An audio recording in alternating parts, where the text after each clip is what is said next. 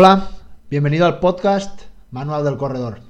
Bueno, antes de, todo, antes de empezar, eh, desearte una buena entrada de este año 2021 y sobre todo eh, desearte un año lleno de carreras, lleno de entrenamientos y lleno de, kilómetros, ¿no? Que es a lo que nosotros los corredores eh, es lo que más nos gusta. Entonces, nada, solo desearte y desearme a mí también, la verdad, un año sin tantas irregularidades y que sea, pues eso, eh, disfrutar de lo que más nos gusta, que es correr y participar en competiciones, retos y objetivos. Bueno, antes de empezar, como siempre, eh, recordaros que este podcast está ofrecido por, por Aidas y es que, bueno, Adidas está de celebración. Eh, se cumple un año desde el lanzamiento de las Adidas Ultra Boost 20, que son sin duda una de sus zapatillas estrella para correr.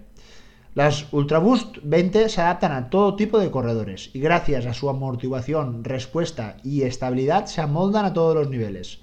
La clave está en su media suela, donde tenemos la tecnología Boost, un material con una enorme capacidad de amortiguación y con un tacto tremendamente cómodo para correr durante kilómetros y kilómetros. Perfectas para el entrenamiento diario y tiradas largas.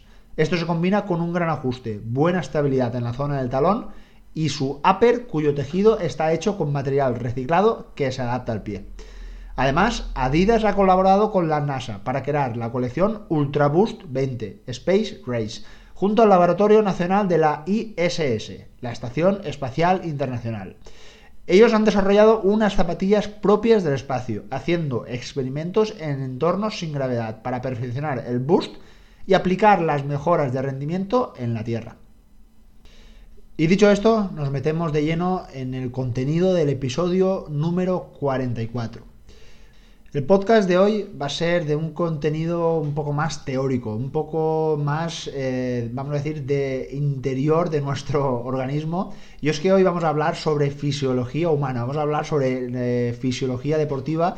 Y bueno, para si te suena esta palabra un poco rara, es, eh, es la ciencia que estudia las funciones de los seres vivos en su origen, desarrollo y proceso evolutivo. Evidentemente vamos a, enmarcarnos o vamos a introducirnos dentro de lo que sucede mientras corremos. Y esto creo que es, interesante. ¿Qué, ¿Qué, hace o qué energía eh, nos aparece para que podamos estar corriendo durante horas y horas?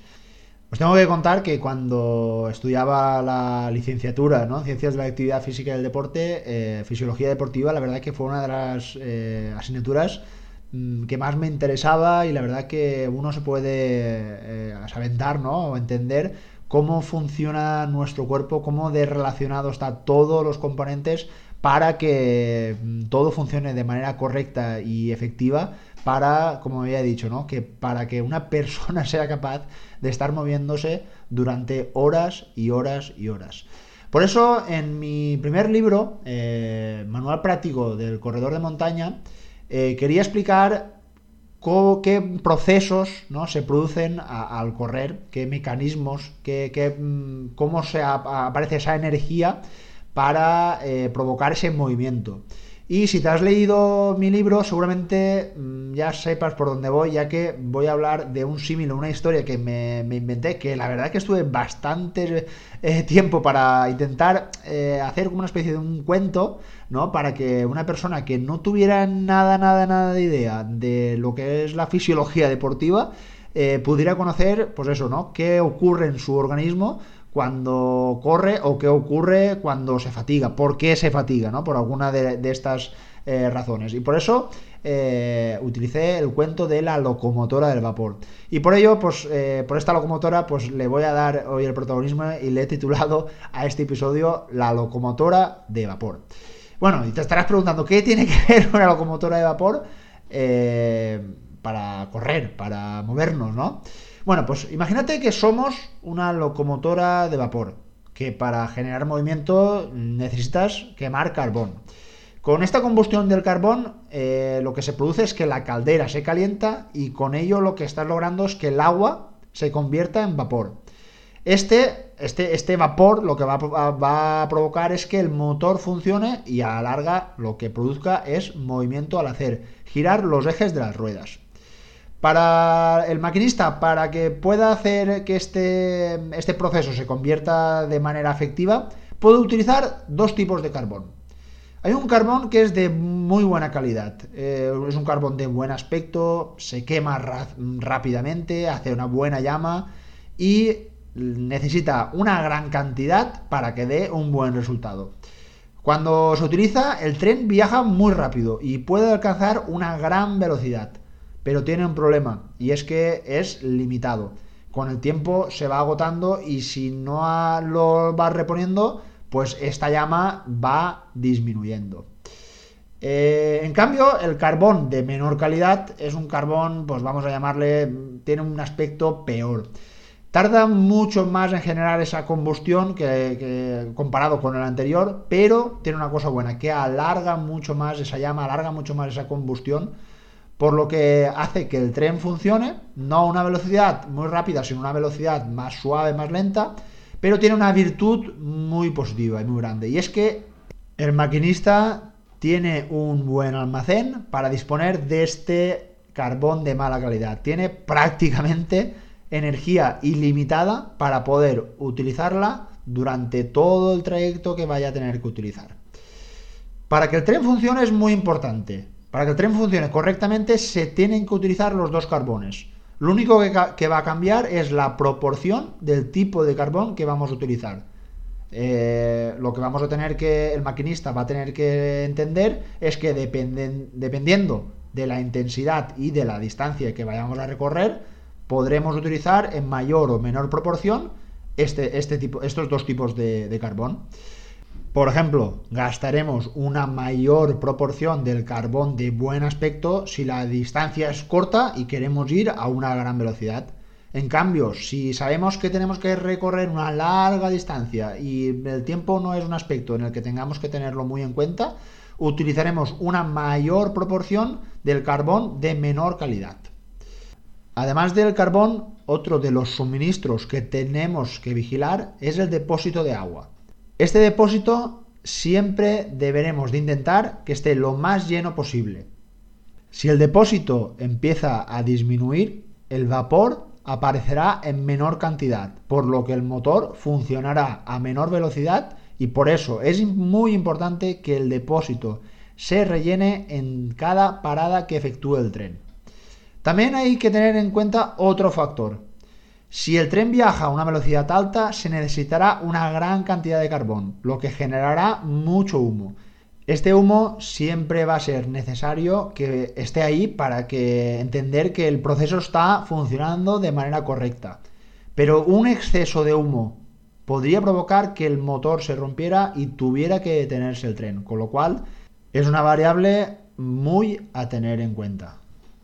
Bueno, resumimos, tenemos cuatro variables que debemos de vigilar para que el tren funcione de manera correcta. Recordar, el carbón de buen aspecto, el carbón de mala calidad, el agua y el humo. Cada una de estas variables va a determinar nuestro resultado. Y para que lo entiendas un poco mejor, en el libro puse eh, unos ejemplos. Tenemos un tren que tiene que recorrer una distancia de 100 kilómetros. Durante el recorrido, el tren debe hacer dos paradas para que los viajeros suban o bajen. En estas paradas se pueden rellenar los depósitos tanto de carbón como de agua, si siempre que se crea necesario. El tren hará su salida a las 10 de la mañana para intentar llegar a las 12 y media del mediodía según los cálculos previstos del maquinista. Nuestro tren sale puntual a las 10 de la mañana. El maquinista opta por utilizar una mayor proporción de carbón de buena calidad, carbón que hace mucha llama, con lo cual el tren va a gran velocidad. Eh, por los, el horario previsto parece que vamos a llegar incluso antes, con lo cual el maquinista decide no repostar ni agua ni carbón. Pero cuando queda un poquito menos de una hora para llegar a nuestro destino, el tren empieza a bajar velocidad. No funciona de manera correcta y se ve que se empieza a salir un humo muy negro. Hay, demasiado humo, por lo cual eh, el ritmo empieza a decaer. Al final el tren eh, llega 20 minutos más tarde de la hora prevista. No sé si estás ya empezando a pensar qué consecuencias o qué asociación podría tener todo esto que estoy comentando con el cuerpo humano, ¿no? Eh, más ejemplos. Un mes después mm, volvemos a coger el mismo tren, con la misma distancia y el mismo horario. El tren sale de la estación suave. Poco a poco va subiendo la velocidad. Podemos ver cómo el maquinista está dividiendo más o menos la proporción del carbón bueno con el carbón no tan bueno, más feo, por decirlo así. Porque malo no es, ¿eh? eso es muy importante. La, la, velocidad es suave, el ritmo es constante. En las paradas podemos ver cómo los operarios van cargando el carbón y el agua. Al final llegamos incluso 5 minutos antes del horario previsto. Mm, se pueden apreciar que hay dos diferencias en el modo de operar de cada tren. El primer tren abusó del carbón de buena calidad restándole importancia al de menor calidad, por lo que la velocidad al principio era alta, pero entre que el carbón no se restituía en las paradas y que el carbón bueno empezó a faltar, la caldera se sobrecalentó y el ritmo de, la locomotora bajó. En cambio, el segundo tren utilizó más carbón de menor calidad a proporción, por lo que la velocidad era más baja, pero más constante. El tren rellenaba los depósitos en cada parada y aún así el tren llegó antes de tiempo a su destino. Bueno, te estarás preguntando qué carajo es el carbón, el carbón de buena calidad, el carbón de menor calidad, qué relación tiene el agua o incluso qué puede relación puede tener el humo en nuestro organismo. Vale, pues yo te voy a explicar cada una de estas, eh, estas variables, cómo actúan en nuestro organismo. En primer lugar, vamos a ocuparnos del carbón de buena calidad, que no sé si te lo has imaginado, pero estamos hablando de los hidratos de carbono, también conocidos como glucógeno. Este se almacena en nuestro cuerpo como glucógeno muscular y hepático y representa el nutriente más importante para el que el músculo realice ejercicio. Dependiendo de la demanda, pueden alcanzar tres vías diferentes. En primer lugar, podemos utilizarlo como energía instantánea, y es que la glucosa, como también lo puedes eh, eh, entender, es necesaria para generar movimiento, para pensar o incluso para dormir. Este cobra sentido cuando en una competición nos tomamos un gel para aportar energía rápida necesaria para continuar corriendo. Es decir, en el tren teníamos que poner ese carbón para hacer una buena llama. Era un, carbón rápido, era una energía instantánea. Si no necesitamos esta energía, la glucosa se va a transformar en glucógeno y esta se va a almacenar en nuestro hígado y en nuestros músculos. Estos van a actuar como depósitos de energía, listos para ser utilizados cuando nuestro organismo lo, lo demande. Es decir, si la cena anterior nos tomamos nuestro plato de pasta Nuestras verduras estarán rellenas de hidratos de carbono que estaremos rellenando en nuestros depósitos de energía para utilizarlos a lo largo del esfuerzo. Pero hay que tener algo muy en cuenta, que estos depósitos son limitados. Si, los si se llenan, la glucosa no puede convertirse en glucógeno, por lo que se va a convertir en grasa. Y esta, se va, a y esta va a viajar hasta nuestras células adiposas. Por ello, en nuestra dieta diaria hay que vigilar el consumo de hidratos de carbono, es decir, si sabemos que no vamos a utilizar esa energía, eh, deberíamos de disminuir la proporción de hidratos de carbono. Como había dicho anteriormente, eh, esta energía es totalmente necesaria para generar movimiento, para pensar o incluso para dormir, con lo cual no deberíamos obviarla de nuestro día a día, ¿vale? Y ya que he hablado de las grasas, creo ya te he podido dar una pista. Pues sí, he hablado de las grasas cuando estaba hablando de la locomotora. Y es que las grasas eran el carbón de mala calidad. Aunque no tienen muy buena prensa, las grasas constituyen la mayor reserva energética de nuestro organismo. Por eso es una energía casi ilimitada. Gracias a las grasas, los osos tienen la capacidad de hibernar unos 6 o 7 meses, utilizando sus reservas de ácidos grasos como energía para subsistir en estos meses invernales. A nosotros también nos sirven como energía, aunque tenemos que movernos para utilizarlas. Para nosotros los corredores nos resulta una energía muy útil ya que las reservas son, como decía, prácticamente ilimitadas. Algo muy interesante si queremos correr en largas distancias como una maratón o un ultra trail de montaña. Por eso si recordabas cuando hablaba de que el tren tenía que recorrer una gran distancia y lo que nos interesaba era tener la capacidad ¿no? de poder movernos durante un largo tiempo, el, la proporción de energía o de carbón debía de ser más alta de la, eh, las grasas, ese carbón de mala calidad. calidad. Otra de las variables que he comentado para que el tren funcione de manera correcta es el agua. Y bueno, el agua para que funcione eh, bien el tren es la agua que necesitamos o el líquido, ¿no? si lo queremos llamar así, el líquido necesario para que todo funcione de manera correcta. Con lo cual es muy importante que nos hidratemos durante, la, durante el esfuerzo. Eh, este nutriente no va a aportar ninguna caloría, es decir, no va a aportar nada de energía, pero es muy necesario para que el funcionamiento del cuerpo mm, funcione de manera correcta, ya que por término medio un 70% del peso corporal nuestro es agua. Si nuestras células no están correctamente hidratadas, sufriremos una deshidratación y a la larga lo que vamos a provocar es que nuestro rendimiento se resienta. Por último, el más complejo, y este me costó un poco sacar a ver con qué, con qué símil lo podía comparar. Y es que el humo es el lactato.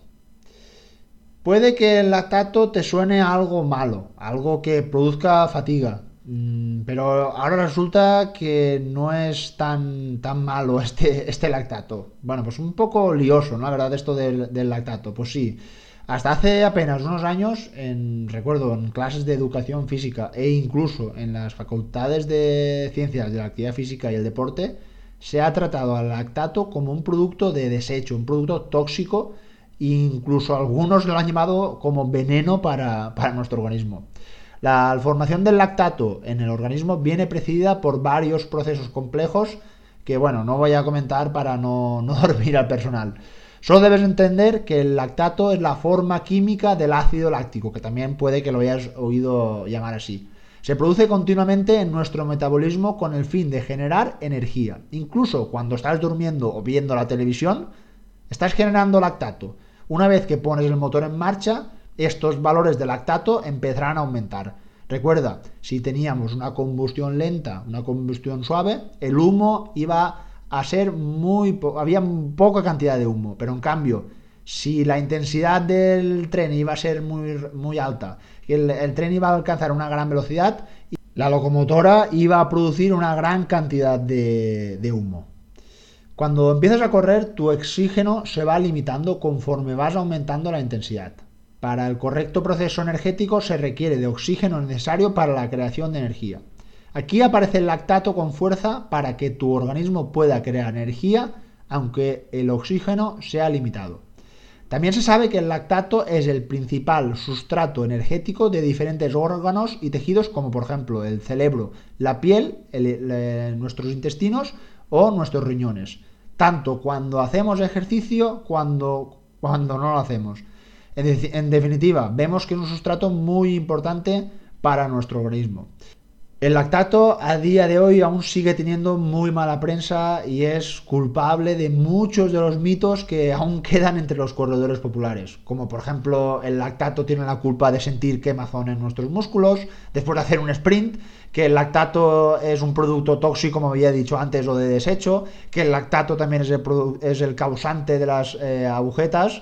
Bueno, pues debes de entender de que ninguna de estas afirmaciones eh, es verdaderas y lo que tienes que entender es que el culpable de la fatiga realmente es la, la incapacidad de que las contracciones musculares funcionen correctamente. Y esto es debido a un proceso que hay muchos factores, entre ellos ese, ese alto eh, número de, de lactato, pero también aparecen eh, otros eh, factores como la capacidad contractil muscular o la alteración del pH sanguíneo, que bueno, como decía antes, no vamos aquí a, dormir al, personal, En resumen, entiende que el ácido láctico o el lactato son necesarios para producir energía. ¿Son necesarios como ese aceite que necesita el motor de un coche o son necesarios como la harina para hacer un buen pastel?